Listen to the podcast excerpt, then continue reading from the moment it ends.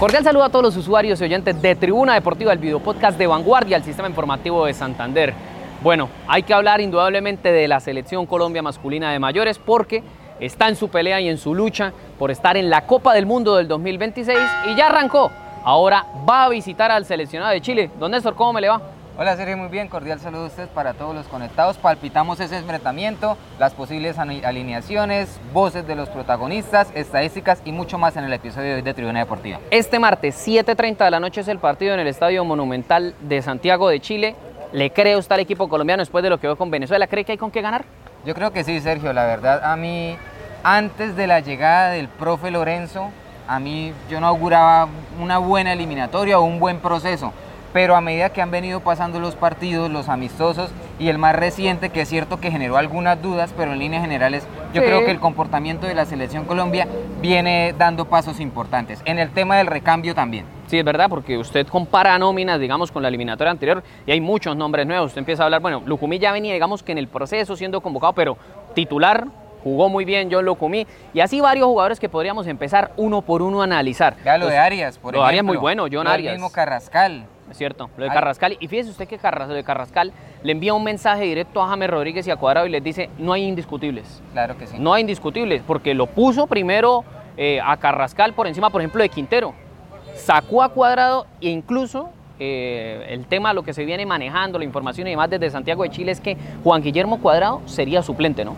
Sí. Que ingresaría por él eh, Jorge Carrascal, el volante del Dinamo de Moscú, quien creo que lo hizo muy bien cuando entró con Venezuela, ¿no? Le cambió la cara al equipo colombiano. Sí, y eso marca que el entrenador no se casa con los referentes, como generalmente hablamos en el periodismo, porque vea que saca en el primer tiempo a cuadrado y es duda, seguramente no lo va a emplear, ya vamos a darles la posible nómina titular. Vea que a James lo mandó en el segundo tiempo y sobre el final del partido. Juan Fernando no jugó. no jugó. Entonces eso también indica que el profe tiene temple para hacer sus ajustes independientemente de los jugadores y la experiencia que tengan. Pues una de las posibilidades que tiene Néstor Lorenzo, que podría darse por ahí algún cambio en uno de los costados en el frente de ataque, es Luis Sinisterra, el atacante ahora en el Bournemouth de Inglaterra, que podría ser una de las novedades del equipo colombiano en el frente de ataque, y esto fue lo que dijo sobre el equipo chileno.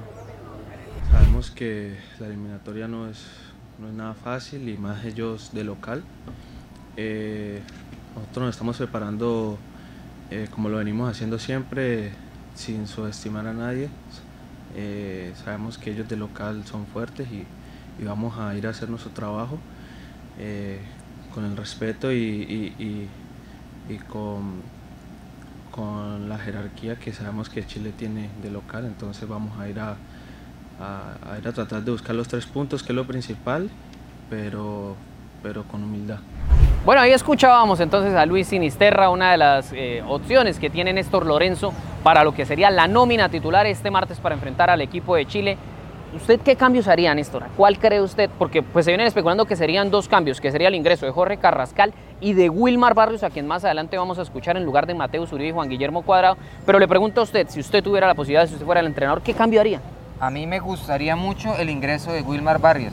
De hecho, me hubiese gustado, por ejemplo, que jugara en el primer partido contra Venezuela porque yo soy uno de los que considera que Wilmar Barrios es clave en la mitad de para la cancha. usted es Barrios y 10 más. Para mí es Barrios y un volante de marca más, que en este caso, como viene la mano, es Jefferson Lerma, que no solamente ahora, sino de procesos anteriores viene bien, se viene afianzando. A mí me gusta un volante de corte marca marca que llegue a, a suplir esos vacíos que por ejemplo dejan los laterales cuando se van y un volante sí mucho más suelto y que le dé salida, que en este caso creo que puede ser Jefferson Lerma. A mí no me gusta esa dupla que, arman a veces Lerma o Mateus Uribe o incluso el, mismo Wilmar Barrios con Mateus Uribe. Es decir, Mateus Uribe no es de mi gusto particular en esta selección Colombia. Y lo de Carrascal, también yo creo que como inicialista se ha ganado su lugar en los partidos amistosos siempre ha sido la, de la cuerda del profe y en esa posición de volante suelto, o a veces también es un falso 9, también lo sabe hacer por las bandas, yo creo que él es el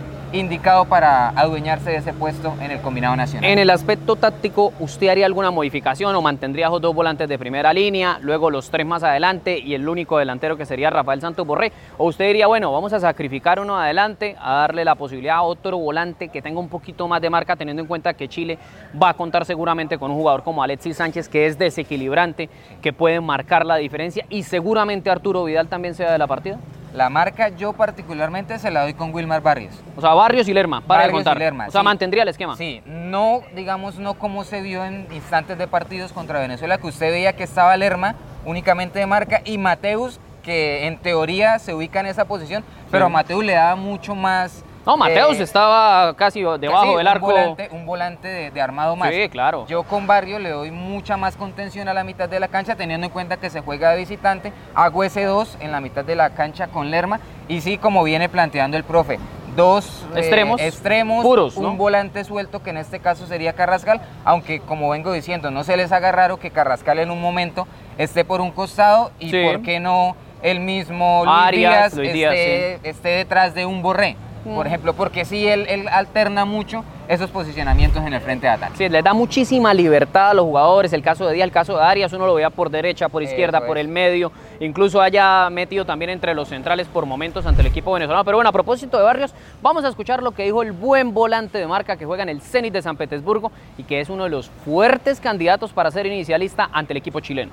Primeramente estamos estudiando, eh, viendo eh, lo que puede ser Chile. Ayer lo estuvimos viendo y sabemos que Chile siempre intenta hacerse fuerte en su casa. Es un equipo que juega muy bien a la pelota. Tiene jugadores de muchas experiencias que obviamente le dan eh, jerarquía. Así que nosotros eh, iremos entendiendo lo que el profe quiere para, para- para el día martes, eh, para enfrentar a Chile, buscar lo mejor que nos pueda fortalecer a nosotros para intentar eh, encontrar eh, esa debilidad donde podamos intentar hacerle daño y, y- y hacernos dueños del partido.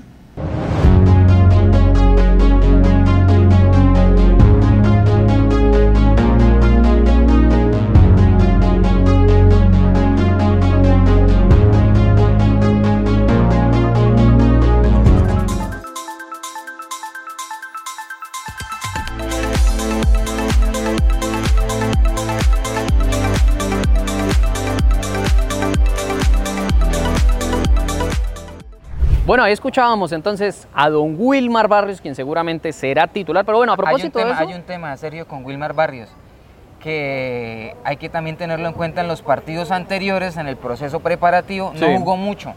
Yo creo que no es Siempre tan fue de la Lerma el cuerda titular. del profe. Sí. Lerma y Uribe son los que más han sumado minutos en ese puesto de mediocampista de marca. ¿Será que no lo sacrifica a Uribe? Yo creo que sí, yo creo Yo que le creo va a que dar por el hecho de ser visitante Sí. puede que sí, pero hago esa, esa mención porque es que a lo largo de su estadía en la selección, el profe no ha tenido muy en cuenta a Barrios. Bueno, a propósito de, de la posible titularidad de Barrios, pues hay que analizar lo que sería la posible nómina del equipo colombiano.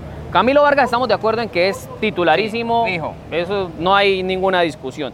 En la zona defensiva repetiría nómina. Daniel Muñoz como lateral derecho, la pareja de centrales serían Jerry Mina y John Lucumí. Sobre todo Lucumí estuvo algo nervioso en el primer tiempo, ¿no? Sí. Estuvo algo nervioso, entregaba muy mal el balón ahí ante el Pero a mí equipo me venezolano. más dudas lo de Jerry Mina. Es que Particularmente. Mina, Mina, Mina a mí me genera dudas desde hace como unos ocho años, yo creo, desde que debutó en el y- profesionalismo. Y que es que él no viene jugando. Sí. Vea, el profe Jorge Luis Pinto Santanderano le dio hasta, Con el balde. hasta con el balde, sí, porque, y, y yo coincido con el profe, es que no viene jugando, se le ve pesado, se le ve lento, y en algunos momentos, si bien Venezuela no atacó demasiado, pero dejó ciertas dudas ahí en, en la defensa colombiana. Ese es el problema, que Chile seguramente va a salir a atacar a Colombia. ¿Por qué? Primero perdió en su debut ante Uruguay 3-1, un baile tremendo se comieron ante el equipo de Bielsa y ahora son locales, necesitan ganar. Lo de Chile es una necesidad. Colombia, digamos que entre comillas, si pierde no sería un desastre, empatando sería algo bueno y ganar sería magistral. Chile Pero ofensivamente Chile- mucho más que Venezuela, y más Sí, en sí, casa. sí, es cierto, Y por el cierto. otro costado, David Machado. David Machado. Machado sería el lateral Es decir, izquierdo. repetiría misma nómina. Sí, en zona defensiva. Ahí en la zona de marca vendrían los cambios. Lerma se mantendría y Barrios ingresaría en lugar de Mateus Uribe. ¿Para qué? Para lo que usted decía principalmente, darle un poco más de contención, más de fuerza en la zona de marca. Bueno, más adelante estaría John Arias como extremo por derecha, Lucho Díaz por izquierda. Claro que ellos intercambian mucho de posiciones. Uno ve a veces a Lucho Díaz casi pegado con Rafael Santos Claro allá en el sí. frente de ataque. Me gustó mucho lo de John Arias. Sí, jugó muy bien. con demasiada personalidad, asumiendo el rol de volante de enlace por momentos, enganche, cuando sí. lo mandaron por derecha, vea que es el que manda el centro preciso. Hace rato yo creo como que con en la mano, Colombia- ¿no? Sí, yo creo que hace rato en Colombia no teníamos un extremo que enviara centros tan precisos como deben ser al área. Sí, es verdad. Bueno, Jorgito Carrascal sería el enganche y en el frente de ataque estaría Rafael Santos Borré,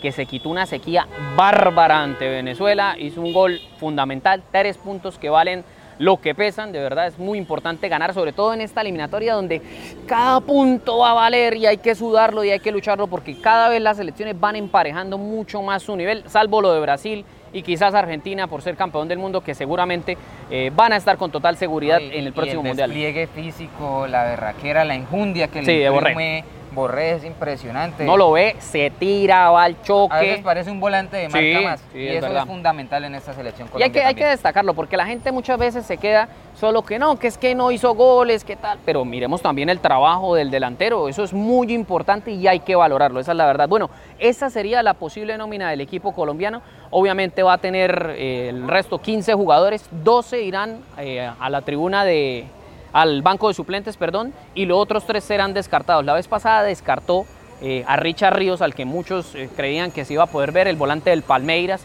quien recibió su primera convocatoria, ¿no? Pero vamos a ver quiénes son finalmente los tres descartados que van a la tribuna. Bueno, a propósito también del duelo con el equipo chileno, ¿cómo están esas estadísticas, ese enfrentamiento? Porque así a vuelo de pájaro, yo recuerdo que la última vez que Colombia perdió en Santiago de Chile fue el 4-0 con el profe Jorge Luis Pinto, si no estoy mal, que le terminó costando el puesto al profe, ¿no? Sí, ese es un punto, digamos, que favorece a la selección Colombia, porque en los últimos partidos de eliminatorias disputados allí en Santiago, le han favorecido al equipo nacional. En total son ocho partidos que se han disputado en el Estadio Monumental, de los cuales tres ganó Chile, dos ganó Colombia y los otros tres finalizaron empatados. Los dos últimos fueron empates. Uno a uno 1-1 uno, uno camino a Rusia sí. y 2 por 2 camino a Qatar. Y el último partido que, Colombia ganó, ganó, Colombia allí fue camino a Brasil 2014.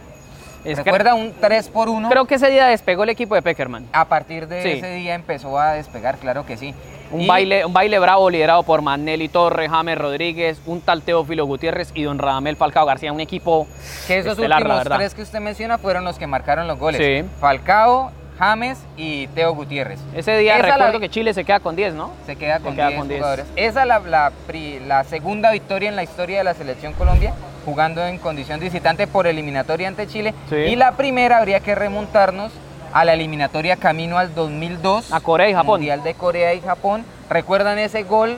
Del Una Tigre. especie de chilena Sí. del Tigre que le permite ganar a la selección Colombia 1 por 0. Bueno, pero Ese el Tigre equipo- Castillo, ¿no? No lo comparemos con el Tigre Falcao, No, el porque Tigre Castillo. el hay, Tigre hay- una diferencia de aquí, creo yo, a Río Negro, un poco más allá. Y un- unos cuantos golecitos. sí, ¿no? unos cuantos goles. Por ahí. por ahí como unos 200 goles de diferencia. Nada más.